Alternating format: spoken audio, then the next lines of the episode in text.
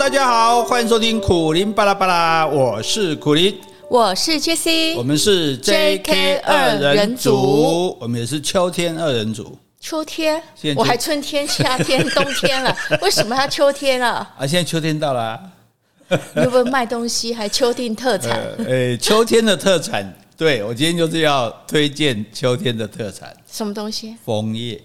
哦，哎，秋天我们要讲旅游嘛，去得嘛，那秋天是赏枫最好的季节哈，因为你去很多地方玩，是什么季节去都可以的，譬如看什么古迹啊，但是呢。有一些自然的景色，你要特别的时间才有，譬如说樱花，嗯，啊，譬如说枫叶，是，哎，所以现在秋天正是看枫叶的好季节。去哪里看呢？去哪里看啊？其实这个如果要看出很壮丽的话，加拿大的枫叶是很漂亮的。像我记得以前我们去落基山脉，然后就是坐火车去，那因为加拿大的树都是很大棵嘛，所以枫叶什么整个山就是你在看过那种。问那大概要用空白机来看比较清楚啊，整座山就是哇，各种颜色哈，那种非常漂亮哈。诶，但是因为它比较北边，越北边越紫越早红，天气变冷它变越早红，所以加拿大的枫叶现在看应该已经来不及了。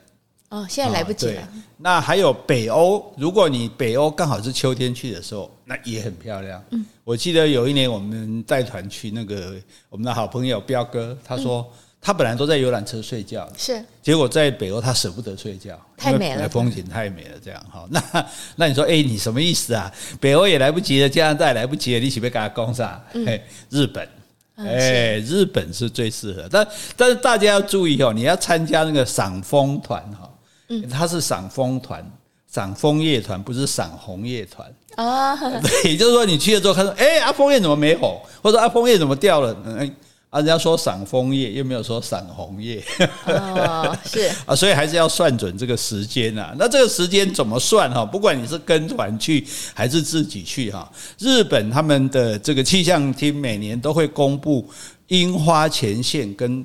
红叶前线啊，是哎，就是说，它它整个日本地图，我现在樱花开到哪里了啊？一路往樱花的话，是从最南边河津樱最先开，然后慢慢一路往这个呃九州，然后开到本州啊、京都啊，然后到东北，然后到北海道啊。所以你有日本是由南往北，对对，由南往北，因为天气慢慢的这个暖，南边先暖和嘛，所以它就是由南往北这样慢慢红。那风像有人就专门是那种开车去追追樱花的。就是没有工作吧，才可以那么自由。有一个人，他一整年努力工作、打工赚钱，是，然后那一个月他就请假，然后那个月他就开着车子在车上自己就类似露营车，然后每天就是这个。哎，樱花开到哪里，他就追到哪里。我看过这个影片介绍，樱花的什么爱好者？对对对对对，我觉得那样的人生也很棒啊！我我拼命工作都不休假，我就等那一个月，我就整个月去追这个。可是要有工作性质，可以让他这样子。没错没错哈。那另外一种呢？当然我们不需要这样追了。那另外一种红叶前线呢，就是说这个。红叶，那红叶哪边先红呢？那是最北边先红哦，因为樱花是要暖才会春暖花开嘛。那枫叶是要天气冷，叶子才会变红。所以现在像现在北海道快要红了啊，是哎，所以我们现在讲了，正好来得及。好，所以我们会在我们的这个简介上附一个连接，这个连接你点进去，你就可以看到枫叶。日本的红叶前线的地图，那虽然你看不懂日文，那没关系，因为基本的汉字你还是看得懂。你大概就知道说，他会写几月几号东北红，几月几号哦关东红，几月几号关西红。然后这个会一定会很准确吗？几乎都是很准的，哎，很准的。对，他们准到什么地步？甚至我们到这个，譬如说，你如果去东京赏枫叶。那东京有很多的这个庙啊、寺庙啊，你要去或者很多个地区啊，那个他们叫做洛，因为京都是模仿洛阳建的，所以京都的分区叫做洛东、洛西、洛南、洛北。对，那他会告诉你，那个每个旅馆的门口都有一个牌子，上面就写着啊，譬如说南山。三片枫叶，啊，天龙寺五片枫叶，是。那就表示更红了。啊，或者说啊，可能这个呃高雄地区它只有不是台湾的高雄啊，它那只有一片红叶，表示那还没红，所以它这个日本对资讯这个方面是相当精准的。他们的经济预报是报道说今天下午几点会下雨的，嗯，不是说什么今天下午下午阵雨，像我们这么混的 哦，所以这个资料是蛮可靠的。这样，好，那所以我们可以根据这个红叶前线就去看这个枫叶哈。那看枫叶的重点就是说，其实日本有一本书叫《黄叶集》，黄色的叶子，他们觉得最漂亮是黄叶。而不是红叶，哎、哦啊，对，那那种黄是像银杏的黄，对对对，类似那样的黄，因为有像樱花的叶子，我们在台湾看樱花叶都是绿的嘛，啊，其实樱花叶因为在比较冷的地方叶子才会变色，樱花叶在日本也会变黄的，啊，哎，对对对，好。啊，所以但他们看这个，诶，不是说光看一整片都是红的，最。高高段的这个赏赏枫啊，叫做五段染啊，哎，对对对，有一点橘色，对，就是哦，你有红的，有黄的，有橘的，有绿的，甚至有那种类似咖啡色比较深，这五种颜色混合在一起，是很美啊，哈，就非常的漂亮，这样。所以呢，这个这个景色，我觉得就很值得去看，这样哈。那去日本要去哪里看这个诶枫叶呢？我们从现在最来得及的地方开始，现在东北。日本东北青森这一带啊，不是中国的东北这边有最有名的就是奥入濑溪，嗯啊，石河田湖啊，这个石河田湖你可以坐船，那湖绕着湖的四周的这个叶子大部分都会变色哦，很漂亮。那奥入濑溪更赞的一点，就奥入濑溪它有。跟着溪，这个马，这个公路是跟溪平行的，有一条步道也跟溪平行。可以用走的吗？对，你可以下来用走的。然后那个溪就有一些小瀑布啊，然后整条溪流让两边都是这个。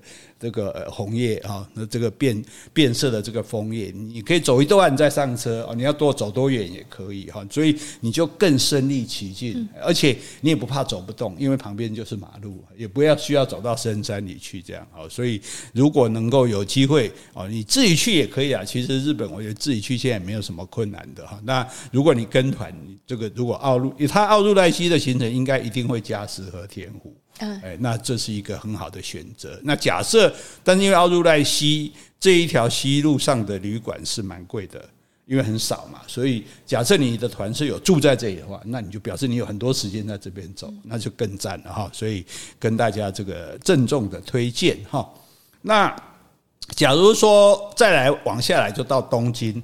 啊，是东京，你说啊，这繁华都市去哪里看枫叶？看东京连两棵树都没有哦。但东京有一个高野山哦，这个高野山它有它有一一座一整座山，那你可以从东京坐电车去哦，往八王子这个方向也没有很远。那你到了这个高野山之后，那可以走路上这个山哦。那为什么说走路上山比较好？走路上山之后，你可以坐缆车下山哦，是。为什么说？那你说坐缆车上山不行吗？也可以，但是为什么说要坐缆车下山？因为它这个缆车是像滑雪那种缆车，两个人的，嗯，哦就前面一个一个这个诶挡住这样子，让你就说很感，对对对，等于是完全露天的，不是说整个人装在箱子里那种缆车。然后这个缆车会从枫叶的上枫叶林的上面过去。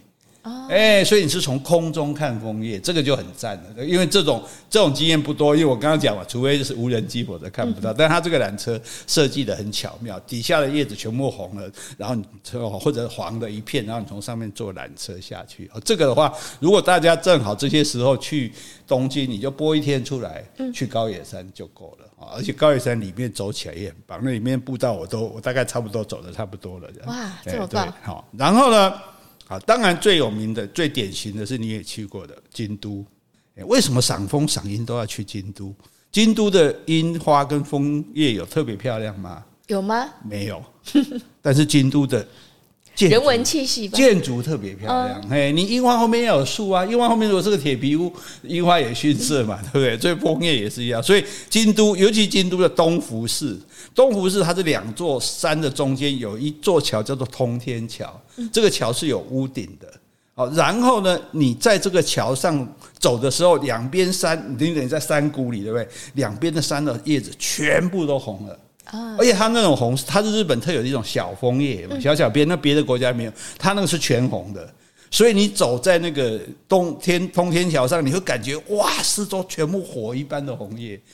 就它不是五段的，它是全部红的那个哦，那是非常赞的一个一个景色。那那个枫叶小枫叶也是这个季节才会红的吗？对对对对对对对，也是秋天才会红的这样子。大部分的叶子都是会到了秋天红，到冬天就落掉这样，所以这个感觉就非常的棒哈。而且去东湖这通天桥还可以顺便去一个地方叫做杨贵妃的庙。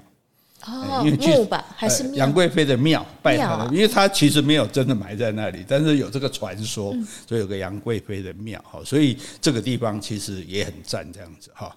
那另外像南禅寺啊，南禅寺的枫叶也不错啊，可你可以顺便去吃汤豆腐，汤豆腐虽然我们讲过没有多好吃，可是呢。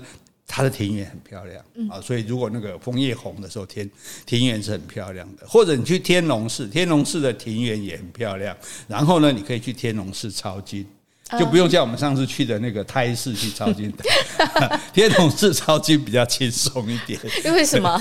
有什么差别吗？就他没有那么没有那么多严格规定要限几个人啦，你就直接到那个大殿去，拿了纸笔就去抄经。抄完之后，你就把这个经书，那个佛像的背后有个洞，你就把这个经书从佛像背后的洞放进去。对对对对，你的愿望就会实现啊，那是个好玩的哈。像那另外蓝山。南山很漂亮，渡月桥嘛。那南山的漂亮是因为它有竹搓耳野的那个竹林，那个竹林它是绿的，然后枫叶是红的，红绿就很对比。对比，对对对对。那再不然再到再晚一点到福冈去看银杏。我们也都看过嘛，对，福冈的路树几乎都是银杏哈，银杏这个叶子变黄，它它那个漂亮又跟枫叶不太一样，哦，感觉那种那种黄蛮高级的，是不是？对，就有点鹅黄，呃，对对，而且它的叶子样子很漂亮，也很漂亮。那你说啊，那我都没办法出国，我干？那你讲这些有什么用？没关系，银杏台湾也有啊，溪头就有一片银杏林啊，哦，溪头啊，对，然后三林溪也有，溪头的还没黄，三林溪的已经黄了。现在就可以准备去看了，对，好，然后像奥万大，奥万大可能再晚一点，因为它那个是枫香啊，它主要是会变黄的，可能到十一二月。你说，你说现在是要看枫叶还是银杏？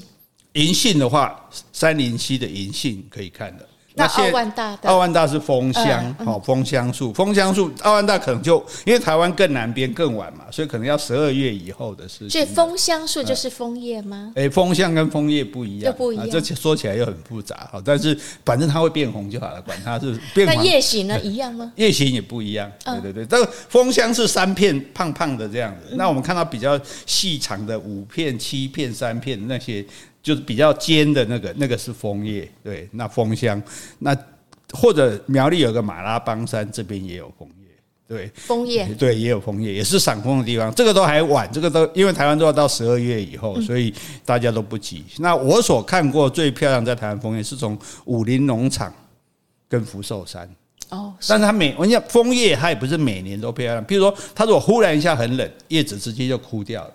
就焦掉了，就就不会红。对对，来不及红，所以你你把别塞修炼，你要把把它练啊。所以每一年的状况不一样的，所以你不要说，哎，我去看过没怎样，那还要碰运气。你也可以打听看，反正现在网站很容易去看嘛。哦，那尤其那一年，我记得武林农场跟那个福寿山的枫叶都非常漂亮。然后从大余岭到骊山的这一段路上是。也都是枫叶，比比较少人特别去这个地方，因为它只是不是景点，它只是一段路。可是这段路的枫叶也很漂亮，哈，所以大家可以开始准备，好，开始筹划，哈，至少来台湾来一个赏枫之旅，哈，啊，公的公，那直接去公公去赏枫的。但是我们还是要继续讲旅游哈，讲在国外被关的这个，上次不是被讲了两招吗？对对对，还有两招还没讲哈。好，那我们先回信。好，先回 Podcast 留言。好，这位那听众是肖夫人，哇，这个名字真的很特别。萧夫人 也不错哦，很像武侠小说。好，标题是说书也太精彩了。五颗星啊！好，给我们五颗星。感谢萧夫人，小哥在这里磕头，磕头。好，接下来我要回一封信。好，这封信这位听友是一个女性听众，她在去年呢，二零二二年在八月的时候也给我们一封信。那信上的内容是说，她的男朋友在二零二二年，就是去年三月的时候，有确诊大肠癌，然后转移到肝的四期了。然后她的妈妈呢，在七月份呢也确诊肺腺癌的四期。那我们这位听众他就很忧虑，又很彷徨，他就开始吃了忧郁忧郁药品，因为他很恐惧，他说一下子可能会失去他们两位。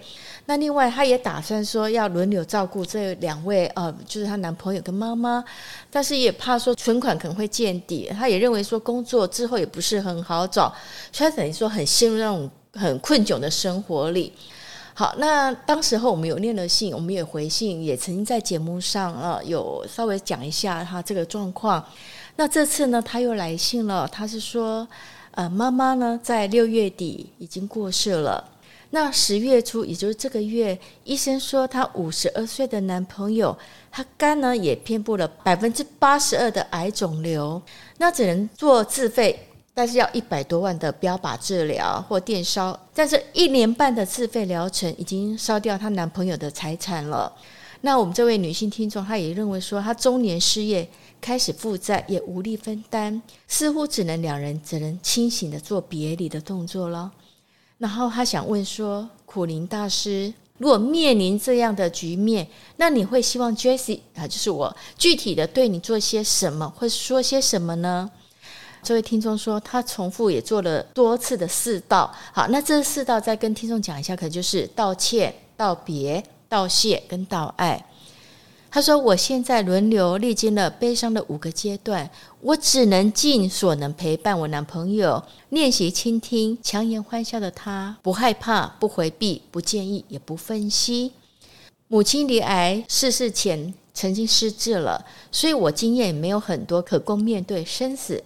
我也是个新天主教徒，目前只学会祈祷奇迹，或让主做最好的安排。”然后他也听了苦林大哥的心经解说数次，还没参透，那日后会重复听。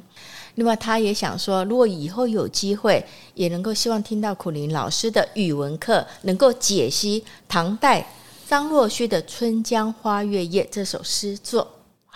好，那《春江花月夜》它很特别，因为它《唐诗三百首》没有被收进去。是啊，对，可是被非常多人就夸赞这首诗是千古名。作这样啊，有机会的话，当然我们可以来帮大家讲哈。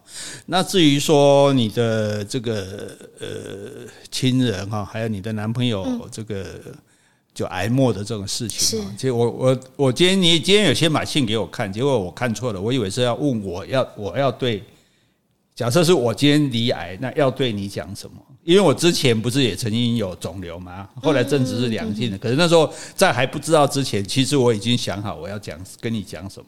因为我想他问的是说，希望以我的角色，你希望我会对你说些什么？对，那我现在先讲说，如果是我，我会说什么？嗯，我会说的是，不要再为我花一毛钱。嗯嗯，钱留着，让你将来能过好生活，这样我才能放心的走。所以这是，这是我觉得，呃。你的男朋友也许没有这样讲，但是我觉得他会这样想。第二个说，不要再做任何的疗程啊，因为这是浪费社会的医疗资源，把这个去给更多需要的。那请你让我自然安静的离开，嗯，自然的离开，安静的离开哈，不要再做这，因为因为以你所形容的状况，我觉得其实你就你自己都讲在期待奇迹了嘛，但是但是基本上是不会有奇迹的，所以我只想到。现在我们就假设是我罹癌啊，你是我照顾我的女朋友，那我这样跟你讲啊，你会怎么跟我讲？我觉得我会尊重，就像你说的，这已经不会是一个奇迹的，很难了，因为已经一年多了嘛，那癌症也确定了，而且就是晚期了，那也自费做了那么多钱了，已经花光了财产了嘛，嗯、所以我会觉得就是现在只能做的是陪伴。所以你会劝我不要再继续做这些无谓的治疗？我觉得其实我会尊重，我觉得也是。嗯嗯然后陪伴。嗯，那你要讲讲点安慰我的话，我很害怕，我快要离开这个世界了。我我讲安慰的话，我觉得安慰的话其实很难，只能自己自觉，就是说我这个生命其实是有限的。嗯。我最多真的只能陪伴、安慰，我觉得那都是多余的。我们知道说死后可能有另外一个世界。如果我是将面临死亡的话，我可能会比较让自己的心属于慢慢的坦然接受这一切。我觉得过多的安慰其实都不能解脱我对于死的那个那种恐惧吧。对，所以人自己去找。所以你，所以你也你，所以也不用跟他讲什么，就是你就说，那我们这辈子。缘分已尽嘛，对不对？上天没有办法让我们在一起，那就如果有缘，我们下辈子再见。我们下辈子好好珍惜。我我觉得下辈子我们也都不能预知，也不晓得下辈子是不是还会在一起。对，所以我觉得其实。在我来说，我可能不会再讲到下辈子的事情。就是对于将死的死后的世界，以我来说，我会更去找一些书籍来让我知道，可能面对死后会是什么样的状况。其实我现在还没有，但是我其实我已经看这些书籍，我也是很多方面去做涉猎了。对啊，对，可是他现在的意思是说，他希望我们建议他应该具体跟你跟他男朋友怎么说，对，跟跟我怎么说这样。你会跟我怎么说？假设不会，我就觉得我们每个人都要走这一招的，嗯、那就是可能你的身体就是让你必须在可能五十二岁、五十三岁这时候就面临这样的状况，你就必须要做对这个世界做出离别了。我只希望说，在离别的过程中，可能我们还能只能把握这段时间，那我就尽量陪着你。当那一刻到临的时候，我也希望说你不要害怕，因为有我们未知的东西等待着我们。我希望你不要用惧怕的心情去面对这些。我讲的很好哎，我都起鸡皮疙瘩了。是吗？好，这个希望哈，当当然这个。这这些事情，命运都是要自己承受的啦。哈，我们只能给你这样的建议哈。那也希望你最重要的是你要尊重自己哈，你要把自己的身心照顾好。那这可能更重要。就算这个人要离开你了，他也会希望你会好好的活着，对不对？所以这是你唯一能为他做的事了，好吗？好，OK，好，这个这样有点感伤，我们赶快来切头吧。是，嗯。好，这个我们上次讲啊，这个旅行旅行团吧，哈，为了要这个诶多赚点钱哈，或者弥补他的这个收入哈，他会用很多方法强迫你购物，嗯，那个诱诱使你购物。上次讲了一个顺水推舟法。我帮你提供船啊，提供这个游览车啊，哈，然后你就顺便来我这边买东西这样子哈。那另外一个呢，闭关自守法，我就把你关起来，然后我司机、导游、领队都躲起来，你那边晃来晃去，不由得的就买多买了一些东西这样子哈。买过东西的就可以上路了哈。有些当然更更强，或者摆明的就说。那你看，我们前几天还看到一个影片嘛，说各位如果再这样不买东西，那就只好补团费了，对不对？是直接证实我说的话。那大家也觉得我讲这个泰国的事情很离谱啊，叫大家怎么要先交一百块？你看电视上都播出来了，那当然那是中国的。就说，哎，你这个如果买东买东西买不够，那就只好补团费了哈。所以这确实确实有有这种状况出现了哈。好，那我们来介绍第三种，第三种就比较文明一点。怎么说？没有那么简单粗暴，叫做巧立名目法。哎，啊，巧立名目，对，举例。因为大多数人都是都深受这种旅游团强迫购物之苦后，大家就会说：那我宁愿多付一点旅费，我保障自己不必被强迫进这个卖店。哎，所以呢，有些行程，有些旅行的行程，他会特别写无不进购物站。嗯。哎，那那这个你就觉得好啊，对不对？哎、啊，不进购物站，那比人家贵一点也值得啊。是，第一我不要浪费时间嘛，第二我也感情就就不要被那种情被强迫的，对对对，被强迫的或者说那种勉强自己这样子，对不对？那羊毛出在羊身上，那么羊多花一点钱，你就不会剃我的毛了，就不会剃毛，对对对。好，可是啊，我跟你讲，道高一尺，魔高一丈。怎么说？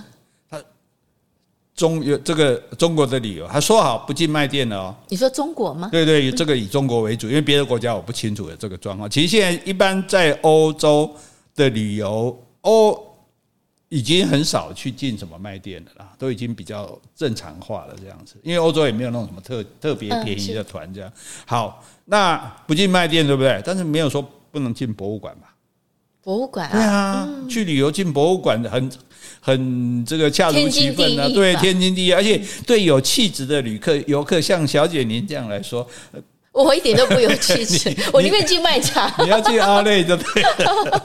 好，那这个博物馆是一定要进的哈。那那博物馆就多啦，这个陶瓷博物馆、玻璃博物馆、绸缎博物馆、地毯博物馆啊，或不止说，那不是这个，这个不叫博物馆，这叫工厂。所以到底是要进博物馆还是要进工厂？博物馆也要进，工厂也要进。哦，工厂没有说不能拆，我我说不进购物站，我有说不进工厂吗？哦，是啊，而且工厂买比较便宜的。对啊，你看我们不是 我们去土耳其，对，土耳其去什么地毯学校，结果那是学校还是工厂？它是学校，它是学校，对对，他去教人家织地毯的哈。反正就说，因为你一个国家的民俗记忆文物，这也很重要嘛，对不对？没错没错，历史也很重要嘛，对不对？所以好，那甚至说，哎，那北京有名的老药局，看个诊抓个药。这也有道理啊，对不对？哎，你上次不是有讲吗？同插堂的嘛。对呀，对呀，对呀。或者说到了拉萨，西藏的拉萨，哎，拉萨有很有名的藏香，哎，西藏的香，对，还有西藏的药，哎，那是不是我们应该？藏香是什么？点的吗？点点点的那种，对，是不是我们应该去看一下？对不对？哎呀，这个不了解，好吧，去吧。反正是入境，都来了，入境随俗嘛，哈，好。结果博物馆也好，哈，其实台湾也现在很多观光工厂啊，对不对？博物馆啊，对不对？好，或者是什么这个名店啊，就到头来还是购物。你还是逃不掉，所以只是名称换了嘛。对，这叫换汤不换药，换汤不换药，换汤不换药，换汤不换药，换汤 换汤不换药。好，所以这个，所以你看台湾就好，台湾东部现在哦，你说经过东部雨后春笋冒出来一家又一家珊瑚博物馆，有哦。对啊，你看，哎，珊瑚台湾是不可以采的，哎。啊，那是那个宝玉的东西，还是世界都不可以采？对，更更不可以卖的！结果既然在那边大卖珊瑚，对，哎呀啊，基本上台湾人也不会去那里买珊瑚了，就是中国游客嘛，对不对？然后还有一堆宝石博物馆，宝石，对，你看宝石博物馆比宝石店是不是好像高级一点？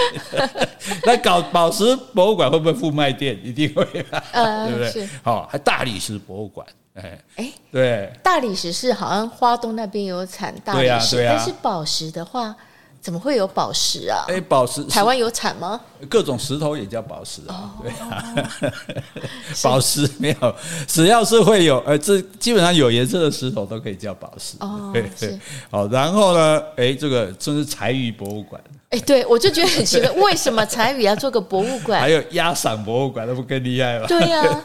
总而言之，就是为了让你进来啊。但是说，哎，我不是卖店，我这是博物馆。哎，我们它里面也会有些东西介绍，哎，鸭赏是怎么做的啊？柴鱼是怎么做的啊？这些这种哈好。那硬把卖店叫博物馆，就是替领队导游挡子弹嘛，对不对？嗯、客人就说，哎，怎么又带我们来卖店啊？这时候你就可以理直理直气壮的回应说，哪有？我们是参观博物馆啊。照行程走的、啊，可是我觉得博物馆真的是 闻过其实。对呀、啊，对呀、啊，对呀、啊，甚至我在大陆这个中国大陆还参观过黄山博物馆，介绍黄山的吗？对？对啊，你到了黄山去看，下山之后去看黄山博物馆，好像也理所当然嘛，对不对？结果，哎，二楼的展间大概就不到十幅那一些大师的画作。嗯，对，然后一楼哇，卖场好大哦，成千上百都是那种仿的文物。嗯、那时候那时候台湾人去那个中国都排干。啊，我知道，大家都买那个卷轴的字画嘛，嗯、然后装一个盒子就背在身上这样子哈。那结果哎。诶因为上面没什么好看，大家就只好下来卖店这里啊。因为大家也还没走啊，对不对？然后店员就很热情跟我推销这些，哎，这这个这个这个画，这个那个画，我就冷冷的说，我只对楼上的作品有兴趣。楼上啊，楼上不是真迹吗？对啊，所以啊，对我这样，我就故意这样讲嘛，我只对那个有兴趣。结果他笑容满面，他楼上的也可以卖，你要谁的？齐白石、八大山人、刘海粟还是范增？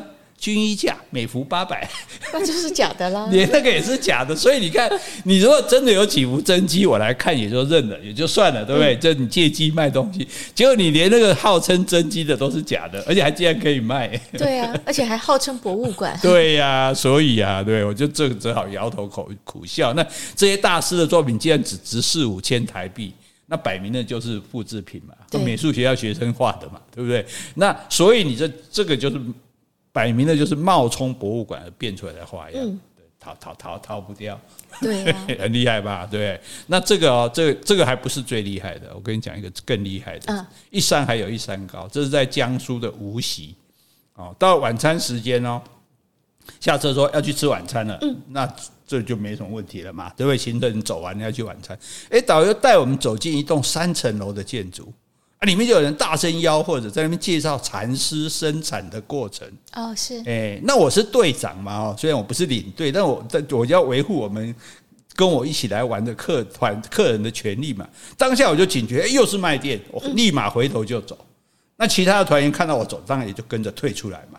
嗯，对啊，怎么怎么又进卖店？讲好不进卖店的啊，对不对？结果现在不要去吃饭吗？对对对，结果导游在后面拦住说：“哎，往前走，往前走，看看没关系，长点知识，长点知识。哦”大家就只好就就就看一下没关系嘛，就继续前进这样。哎，一条弯来弯去的廊道，就是各种养蚕啊、造丝的设备啦、啊、什么的，然后走完就变成二楼了。哎，嗯，到了二楼，哇，蚕丝被大卖场，灯火通明，大呼小叫，嗯。哦，我要看看民众生意啊，很火大，就觉得又在骗我，我就铁青着脸说走走走，我就往下要下楼要出，走到一楼要出去，结果导游把我拦住，看看看看没关系，嗯，我就火了，说我不要看，我，我是来吃饭的，对，我们要吃饭，嗯，这几个字坚定的吐出来，然后其他同团的客人也站在我身后力挺，力挺，后面讲吃饭吃饭吃饭，吃饭 吃饭，没有到这样，结果导游还是笑眯眯，是是是是要吃饭。餐厅在三楼呢，咱们还是得往上走。哎，真的败给他了。哎，他这个三层楼的建筑，我们要吃饭，餐厅设在三楼。一楼蚕丝展示馆，二楼蚕丝被蚕丝卖场，卖场，三楼才是餐厅。是，而且你要进那个餐厅还没有别的入口，而且没有电梯直通三楼，当然没有，一定要这样子绕。所以你只有从一楼乖乖的听人家介绍蚕丝，介绍完，然后再乖乖到二楼，再经过蚕丝被的卖场，嗯，才能到三楼吃得到饭。是啊，看。人家多用心良苦，没错，音乐下了。你说你想要逃，不买东西逃不掉。啊，没错。好，这就让人家无力抵抗，而且你知道吧，这就很好玩哦。本来没有人要买的，结果因为经过嘛，因为它又很大，你要一直绕绕来绕去，这样它还不是一条路直直走通的，这样就是隔了这样绕绕绕，哎。还真的有人开始买了，哎，是不是要成功？那个通道设计的很好，哎，对呀，对呀，逃不过。他那个通道你没办法直接穿越的，它就是这样子，这样像迷宫，就就就是一个一个像这个肠子的形状这样，所以你招不起来了，没没有没，反正你非经过这个不可。结果就有人开始在讨价还价了，那是不是他就成功了？是啊，这餐晚餐铁定是这家店出的嘛，对不对？餐厅都他这个餐厅一般人不会来啊。对不对？专门给给观光客的啊，给游客的啊。然后我就是中间就是，哎，你就经过这些地方，你你总多多少少买一点，你买一个他赚一个嘛。哎，那个蚕丝被是不是很有名啊？我记得我哥哥去中国，我也不晓得他是不是在这边，但他也买了蚕丝被给我。我跟你讲，最早去中国的时候，连火车上都有人在卖丝巾。而且很便宜，最主要是蚕丝也不是说中国才有，但是他他们的特别便宜，品质我是不懂啦，我不知道。但是重点就在于说，你总是要有机会卖，对，那那他们就有办法这样想方设法的设计出这样的一这个一栋建筑物来，是啊，让你去经过它，让你让你去去买它就对了。所以，而且你吃完饭，有人早先早一点吃完，有人晚一点吃完，先吃完了慢慢往下走。经过的时候，哎，再再 买，再考虑一下。又又那刚刚杀价没杀出来，问哎怎么样卖不卖？所以你看，那我所以我就觉得说，有时候也是很佩服他们，也有高高兴刚兴胖这样的哈。啊，那巧立名目把这个，这算已经这比较厉害的了哈，这比较没有强迫性嘛，对不对？那你也无可奈何这样。哇，那还有还更进阶的哦？怎么说？第四种叫做施以小惠法。啊，哎，就是说，你不只是跟客人，不是说跟客人要好处，你先给客人的好处，嗯，重，对，但你要卖东西，你怎么先给客人的好处呢？像以前很多去瑞士人就有这种经验，瑞瑞士，你到卢森湖去搭船嘛，对不对？你应该有搭过嘛，有搭船，对不对？然后很漂亮啊，有那个很长的那个木头的廊道，然后有黑天鹅啊，对不对？啊，啊，然后饱览饱览这个山光水色之后。哎，下了船，因为码头下船没有厕所，你知道欧洲很少公共厕所。是啊，那这时候大家要上厕所怎么办？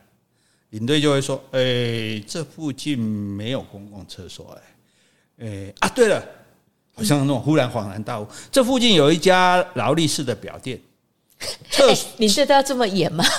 哎哎，对了，对，然后厕所很干净。哦，好啊！而且只要去店里的客人，不管买不买，都会送一只银汤匙。银汤匙，耶，对不对？银汤匙是不是 重不重？重，对。所以啊，我我这我现在印象还非常深刻，那是我第一次去瑞士，大家一听，凡心大动嘛。对，我想说，哎，我虽然不是含着银汤匙出生的哈，但是有一只银汤匙回去，拿回家没事含一含也不错。那而且本来就要上厕所啊，是啊，这这所以你你也没办法反对，就算你不想上啊，有人要上啊，对不对？而且这劳力士里面厕所一定很干净嘛，那没问题的嘛，对不对？那大家就好好富裕，就去上店里上厕所，哎，就真的领了银汤匙哦。嗯，哇，领导好兴奋哦！对呀、啊，就你知道汤匙有多小根吗？多小？我就比牙签大一点。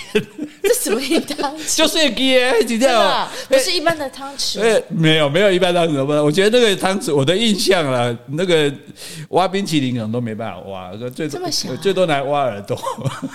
真的吗？对，它稍微有雕花这样子，是有一点，是当做一个小纪念品，是还还好啦。这个很早了，我我都没有拿过。对对对对，你们那这是我们。比较早的招数，这样啊，好，然后呢，当然店里面非常成色，非常的精美，各种名表嘛，对不对？大家就开始看，哦，这个是 AP，哦，这个是 PP 哈、哦，所以它不止卖劳力士，哦，不止卖，不止卖这个哈，其他的，因为大家比较认识劳力士嘛，所以它其实是一家表店，就对，各种表都有。好，然后呢，一个人发难，众人追随，买买买，哦，就开始买了。呃，哎，这个物物品比较高哎。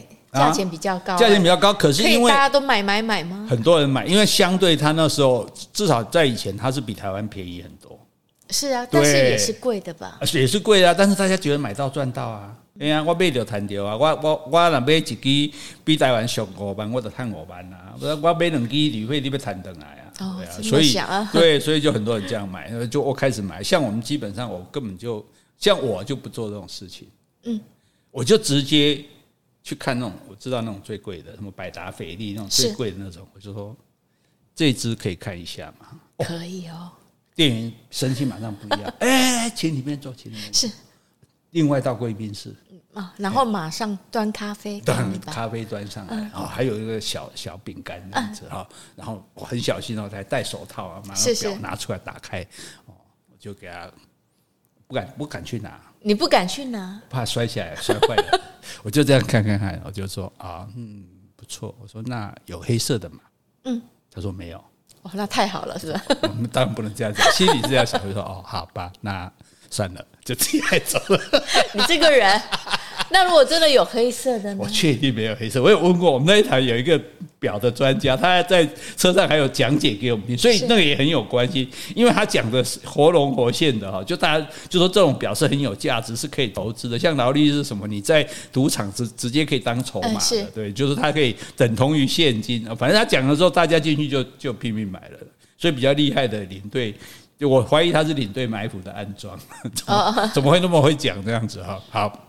那领队很开心啊，他我没有带客人购物啊，嗯，对不对？是客人、欸、上个厕所，对啊，是客人小便啊，要上厕所的，对，这招也厉害。哎，可是呢，如果像你说的，我买一次赚一次，应该也有客人本来就是想要参观这种劳力士店啊，他本来本来就想要买。问题是有人想买表，那是你个人的事，你没办法叫整团跟着你去，这是团体的。对，整团有人说：“哎呦，你不要浪费我时间，我干嘛要买表？我没有要买啊。”那那现在就说我们来上厕所啊，对，上厕所也。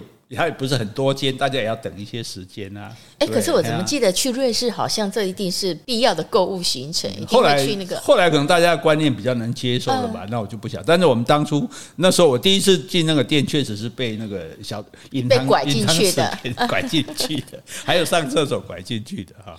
另外一个就是说，哎，我们以前讲过那个嘛，就是故宫嘛，敦煌在故北京，它的你个人去玩，它会有那种一天的套装行程。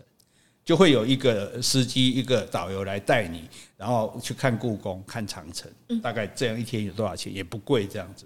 带一团的人吗？不是一团的人，可能你们，比如你们两个或三四个这样子。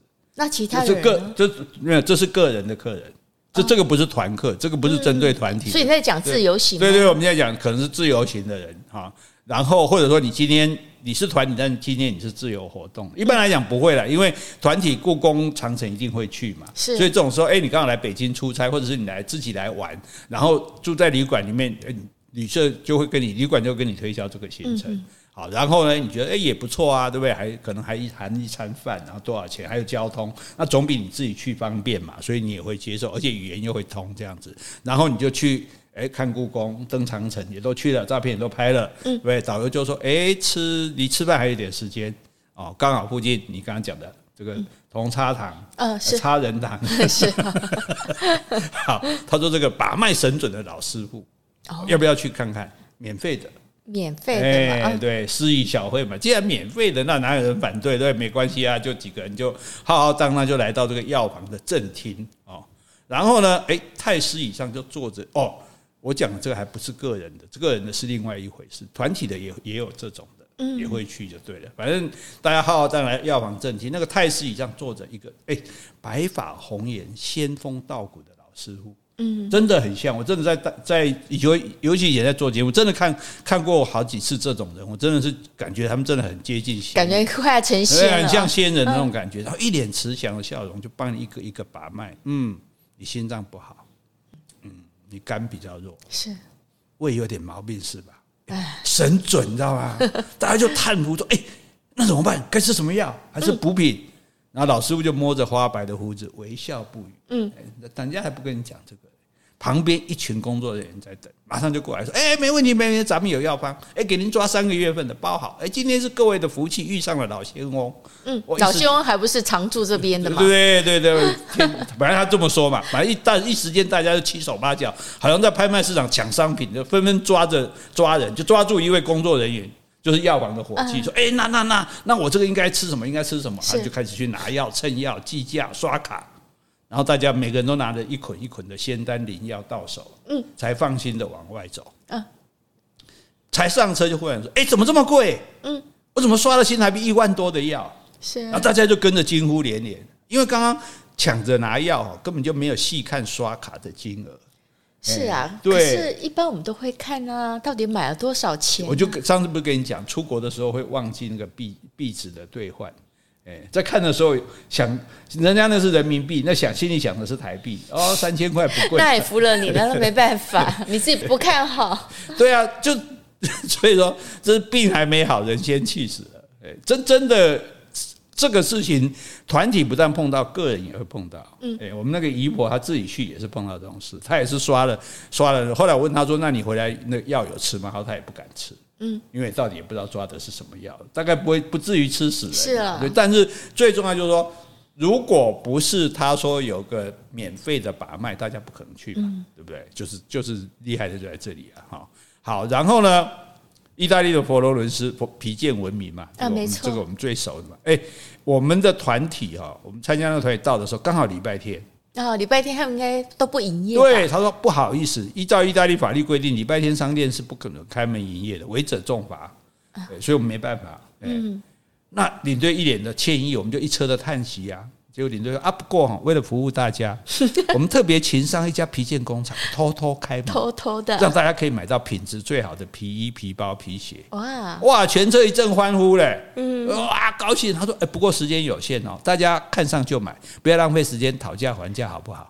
他说：“好，好，好，好，赶快，赶快，赶快，我们下车。哎，厉害吧？对，厉害，厉害。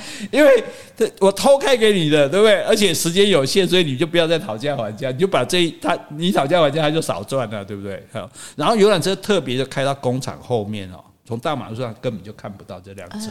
对，然后整栋建筑物门窗都关紧，窗帘全部放下。嗯。”里面传来一阵一阵台湾游客的欢叫声，所以不是只有这一团吗？啊，还有别团吗？还还有别团，对，哎，啊、所以我就跟你，我看了你这就跟他会心一笑，这样子，我就说，嗯，好啦，你明明是为了自己赚钱哈，他弄成好像对游客的大恩大德，嗯、我说，我觉得这个人一定会成功的。后来果然做了旅行社的老板。还当了什么领队工会的理事长，对，所以一个人会成功，一定是有道理的。这样哈，那我在想说，这种已经是炉火纯青了嘛，嗯，对不对？哦。买米羹，好像是施恩惠给客人这样，这种有点饥饿行销。对对对对啊，对啊，今天不能买，那特别开放给你买，大家赶快，不要讲价这样子。大家时间不多，对，买东西让他赚钱，心里还要感谢他这样。那那可是，我以为他已经是炉火纯青的这种非强迫购物的佼佼者。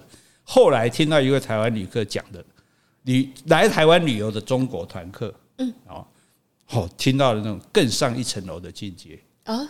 哎，对，我觉得哈，为了要避免转达传达的失误哈，我就照他讲的话来讲。哦，好好。对，他说我们的车子到了高雄，看着左营春秋阁，嗯，也在爱河坐了船之后，那个台湾导游忽然神秘兮兮的说：“你们知道世界上最大的钻石加工国是哪里吗？哪里？荷兰、比利时、印度？不对，是台湾。是台湾什么时候变成钻石最大国了？这个你们都不晓得啊。其实一般台湾人也不晓得。”真的，南非生产的钻石百分之八十都是经过台湾加工才贩售到世界各地的。是，哎，但是因为害怕竞争，所以双方签有保密协定。哇，连这都来了，连世全世界都没有几个人知道。嗯，那我怎么会知道呢？我是透过我舅舅，是他在当立法委员，立法委员你们知道吗？啊，知道知道。好，透过他的关系，我才知道的。而且我还知道，如果能在台湾买到这些加工过的钻石，会比你在全世界任何地方买到的都便宜一半。哇，这么厉害啊！嗯，哎，我们这高雄人我们都不知道哎。是啊，然后，然后这下子呢，这个这个台湾中国客人他说，这下子我们就着急了。是，他说，哎，那你你能不能带我们去买啊？他说不行不行，嗯，不可能，这这这机密的地方我们都不行。我们就说，哎，你钱你想办法，你想办法，你打电话给你舅舅啊，你舅舅不是立委吗？他还真打了，这个领队啊，对，然后他打了之后，他就说：“哦，有不是领队，这是打台湾的导游，台湾的导游，对对，因为这是中国客人。”他说：“嗯，有一家厂可以试试看。”我大家就高兴，哎，好好好，去去去去去。然后呢，他就车子往那里开，那游览车就绕着这个港口，高雄港旁边哦，好像什么围墙外面这样绕啊绕的，哎，绕到一个大门是锁上的。嗯，导游说：“不行，这家没开。”嗯。那我们我们当然不一样，我们说，哎，那你再找别家试试。他说，就就没有啊。他，你再打电再打电话，他他又打电话，嗯，又叫车子往另一边走，旁边都是什么货柜啊什么的。然后到了一家像是仓库的门口，哎，铁门也是放下来的。嗯，导游说不行不行，这家也没开，算了，我们去吃晚饭了，晚上还要安排六合夜市呢。哎，我们一车人就火大了哦，是都绕这么久了，你不买怎么行？我气急败坏，你你赶快想办法。你吃饭吃饭，等下晚一点吃没关系，哎，不吃也没关系。你赶快给我打电话，哇，他满头大汗一直打电话，哎，总算找到一家。嗯，他说，不过我也没把握，因为依法是不准卖的。但这一家再没开，大家就算了，好不好？啊，就就我再这是最后一家，好不好？我们就说，好好好，先去看看再说。结果车子七绕八绕，到了一个旧旧的住宅区里面，用铁皮搭的好大一间房子。呵 呵乖乖不得了，里面的钻石可多了，可大了，白花花的。这下大家可开心了，一拥而上，忘没忘了称赞导游两句，这好样的啊！哎，为什么这些钻石不能卖呢？是要外销吗？外销到南非是？对，因为我们是帮南非加工的，哦，要外销，所以不能在台湾卖。结果呢，他说我也买了，给我老婆买，老妈买，连我妹妹也买，真的花了不少钱。你们好有钱呐！啊，便宜可不便宜哦。不过人家说导游说是在台湾加工的，比世界上都便宜，买到就是赚到，是是没有错。我算一算，连旅费都赚回来了。这个导游真行，有个立委舅舅吧，有一套。我我就说那那那那些钻石的品质，哎，我欲言又止哈，实在不相信那个导游的鬼扯了哈，而且惊讶说他怎么能够这样精心的布局，是生动的演技。那人家已经买了嘛哈，我们也不好再戳破什么。嗯，我是想稍微提醒他说，那那些钻石的品质，他说那没问题，台湾的东西好，不会有假的。我靠，这么看得起我们？你知道，对，其实他中国人很看得起台湾的东西的，在中国也有很多假冒台湾东西在卖，他们就觉得台湾东西比我们好，是。所以这件事是那个中国客跟你讲的，中国客跟我讲的。然后他尤其他讲台湾东西啊，不会有假的哈。他这一句他那么义正辞严就说，我都不好意思说了。我都不好意思开口。有史以来，我第一次以台湾人的身份哦，对中国同胞哦，尤其是热爱台湾、不惜重资、不远千里而来的中国游客，感到了一丝丝的愧疚。是啊，我们居然有最大的钻石，而且我后来还证实了啊！我后来去问这个旅行界业的人，真的有这家店，真的就是开在高雄的社区里面，然后很大的铁皮屋大，里面专门卖钻石珠宝，然后卖给中国客吗？只卖中国客。他根本不对台湾人开放，对，那 那所以所以里面是什么东西我也不知道，它品质怎样我也不知道。老实说，我真的不知道。但是我觉得，我听那个客人讲，我觉得真的是叹为观止。那种我还先跟你讲，这是对，我先跟你讲，这是你不知道的秘密。台湾跟帮南非百分之八十南非加台湾加工的，所以在台湾不能卖，所以没有人知道。我舅舅是立委，所以才知道。是，哎，对，而且、这个、连立委都搬出来。对，然后这个卖到全世界各地去，价格会贵一倍，所以你在这里买买就等于是赚到，买多少就等于赚多少。但是我没能力买到，那你们就逼我问，我就问，问了再去一家没有，再问了再去一家没有，我说啊不要买了，我们去吃饭。你看我没有要卖你们啊，我就跟你讲没办法。你们又逼着我非找不可，我终于找到了。那你想，这时候大家冲进，你是不是觉得哇，太狂喜哦，买到了买到了，赚到了？是啊，就狂买，就不要说讨价还价了，简直就是这一群肥羊自己跳进来。嗯，我就觉得，嗯，我我是没有机会认识这个这个导台湾导游了。我觉得他会更成功。这家钻石店不知道还在不在呀？可能中国客疫情之后中国客没有来，我不知道还赚不赚。可是，在疫情之前，我是知道这个。诶，客中国客是一定会去的哦，是啊，必必去的地方，所以来高雄特别开来给中国客。除了春秋阁、龙虎塔之外，这是必要的行程。对对对对，而且好像说，我那时候有看到，他好像说在坐爱河的，在爱河坐船的时候，一团人是一半坐船，一半去这里买钻石。哎，因为这样不会浪费时间嘛。那那等到这个坐船人回来之后，就换原来买钻石人来坐船，然后这些人去这样交换这样。哦，了解。这家店专门为他们开的这样，所以哎，这样会不会我们这应该有点良心不安呢？我们呐，对啊，我是不会啦，那又不是我，我也不会。这个哈，就那这是谁谁谁应该要呃？不良心不安，或者说这是谁的错呢？是不择手段竞争的旅行社吗？是不惜血本抢客人的领队导游吗？还是说不分好坏贪便宜的游客吗？还是大家怪大家这种永远不求进步的旅游观念？就你没有办法用好的旅游的品质来吸引人，你才只好用这种方式嗯来来赚取这些利益嘛。对不对？是啊，如果你品质够好，你像我们去参加的一些旅游，根本就没有这种什么买东西的问题，对不对？买也是你自己去 outlet，自己爱买怎么买就怎么买，这样，对啊。所以我们的国民旅游还有待加强哦。所以下一次我们就来开一个这个国民旅游总检讨。是啊，你还要检讨啊？没有，我不敢，不要挡人财路。到时候我说这些都已经呃 还好，因为中国客不来了，要不然我讲这些出去都都可能会有点担心自己的生命安全啊。还还你住高雄了？对了，反正这过去的事都有有趣嘛，讲来大家听一听哈，听听这个是供大家茶余饭后的笑谈。哎，感谢各位。好，如果你喜欢今天的节目，欢迎留言或是寄 email 给我们。无论是加油打气、发表感想、提出问题，或是想要听什么样的题材，我们都很欢迎哦。好，也欢迎各位继续走内哦。谢谢，拜拜，拜拜。